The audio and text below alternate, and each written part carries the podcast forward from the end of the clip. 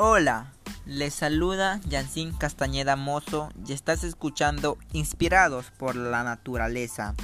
En esta oportunidad trataremos acerca de la contaminación del aire. Conocerás su definición, la situación actual que se está viviendo, las causas y consecuencias que se generan, como también las propuestas de acciones que se deben de tomar en cuenta. Debemos entender como contaminación del aire a la mezcla de partículas sólidas y gases en el aire. Este es uno de los problemas que más aqueja a nuestra sociedad en los últimos tiempos.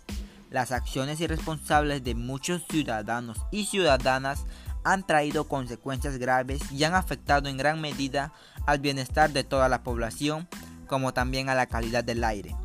Lamentablemente estamos viviendo una situación muy difícil ya que el 92% de la población mundial vive en lugares en los que se excede el nivel máximo de contaminación atmosférica permitido por la OMS, Organización Mundial de la Salud, según se desprende en un nuevo estudio de la organización en el que se evalúa la calidad del aire que respiramos. Por otro lado, en América Latina, según el ranking realizado por la OMS, Perú se encuentra en el primer lugar con más contaminación del aire. Este problema causa más de 10.000 muertes al año en España y unos 7 millones en todo el mundo. Pero, ¿cuáles son las fuentes de la contaminación? Existen fuentes naturales, móviles y fijas que contaminan el aire. En las fuentes naturales tenemos a los gases que emiten los volcanes y los manantiales de aguas sulfurosas, mientras que las de origen humano son las fuentes fijas que provienen de las industrias, fogatas, etc. Y las fuentes móviles que tienen su origen en los gases que emiten los autos, camiones, aviones u otro tipo de transporte no alternativo. ¿Y cuál es el efecto de la contaminación en los seres vivos y en el ambiente?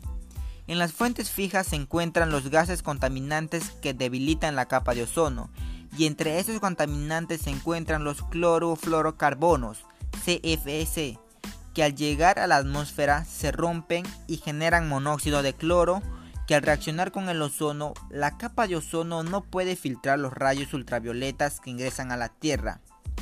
Tengamos en cuenta que los rayos ultravioletas son parte del medio ambiente y la vida en la Tierra. No obstante, su ingreso en exceso a la superficie terrestre pone en peligro la vida de los seres humanos. Pero todo esto podemos frenarlo, depende de nosotros. Entre las acciones para mitigarlo tenemos, en vez de hacer uso de un auto o un ómnibus, es preferible caminar o manejar bicicleta para trasladarse de un lugar a otro. Y haciendo esto se beneficia nuestra salud y se colabora con el cuidado del medio ambiente. En la agricultura se debe promover el uso de pesticidas y fertilizantes que sean amigables con el medio ambiente. Y así podemos ir enumerando más actividades ecológicas que cada uno de nosotros puede realizarlo desde el hogar, en el centro de estudios o de labores. Con todo lo mencionado, estoy seguro que tú vas a proponer más acciones que reduzcan los altos índices de contaminación del aire y que te comprometerás con su cumplimiento en favor del ambiente y la salud de todos los seres vivos.